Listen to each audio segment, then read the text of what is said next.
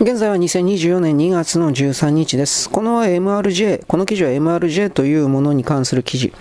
あの、MRJ の飛行機そのものはいい飛行機だったんです。三菱の技術人たちはこれはですね、非常に絶対な自信を持っていました。我々はいいものを作ったのだから、いわゆる形式認証、いわゆるまあナンバーみたいなもんですね。この国際線におけるナンバーを取らなければ、えー、世界中の飛行機、航空機、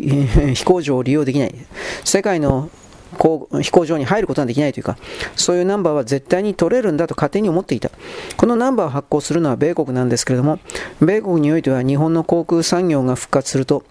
自分たちの商売敵になるということで、これを徹底的に妨害するという動きが仕掛けられました。だからこれをですね、上手にかわすために三菱は、いわゆるこの形式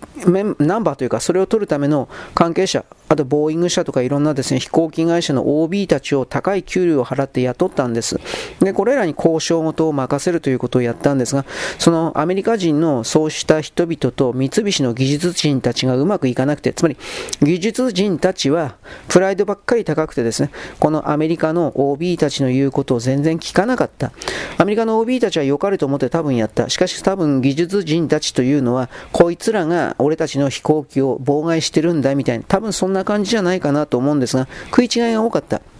だから、肝心のアメリカで免許が取れなければ国際線として使い物にならなかったんだが、案の定取れなかった。免許取れなかったらですね、こんなものは量産しなければ、あのー、リスクあ、コストがね、合うわけないんで、国内だけで一応飛ばすことはできますよ。国内線のみで。しかしその MRJ に突っ込んだ開発予算、莫大な開発予算を回収することはできないでしょう。相当20年、30年かけたらそれ回収できるかもしれないけど、それじゃ意味がないわけです。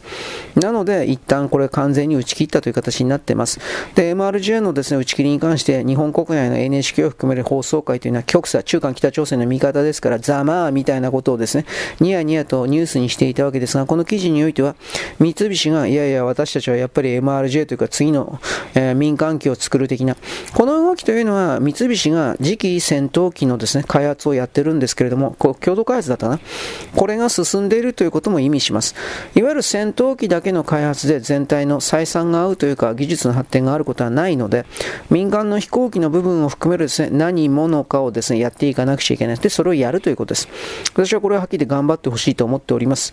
日本の戦闘機というものはアメリカの、まあ、GHQ の政策によって徹底的に破壊されました。だから、飛行機の関連のですね、あの、技術者たちというような陸に、つまり車であるとか新幹線であるとかに移動しました。その結果、我々は車、新幹線、鉄道などの部分においては世界一になりました。で、これを盗んだのが中国であって、中国は自分たちは世界一とやってるけど、そんなことは全くない。我々日本人は自分自身で自分自身を貶めることはやめなくてはいけないということを言います。はい、そんなわけで、今回記事いっぱい出したけど、あとは文章を読んでください。僕はですね、えー、まあ、三菱のことだけ言いました。よろしく、ごきげんよう。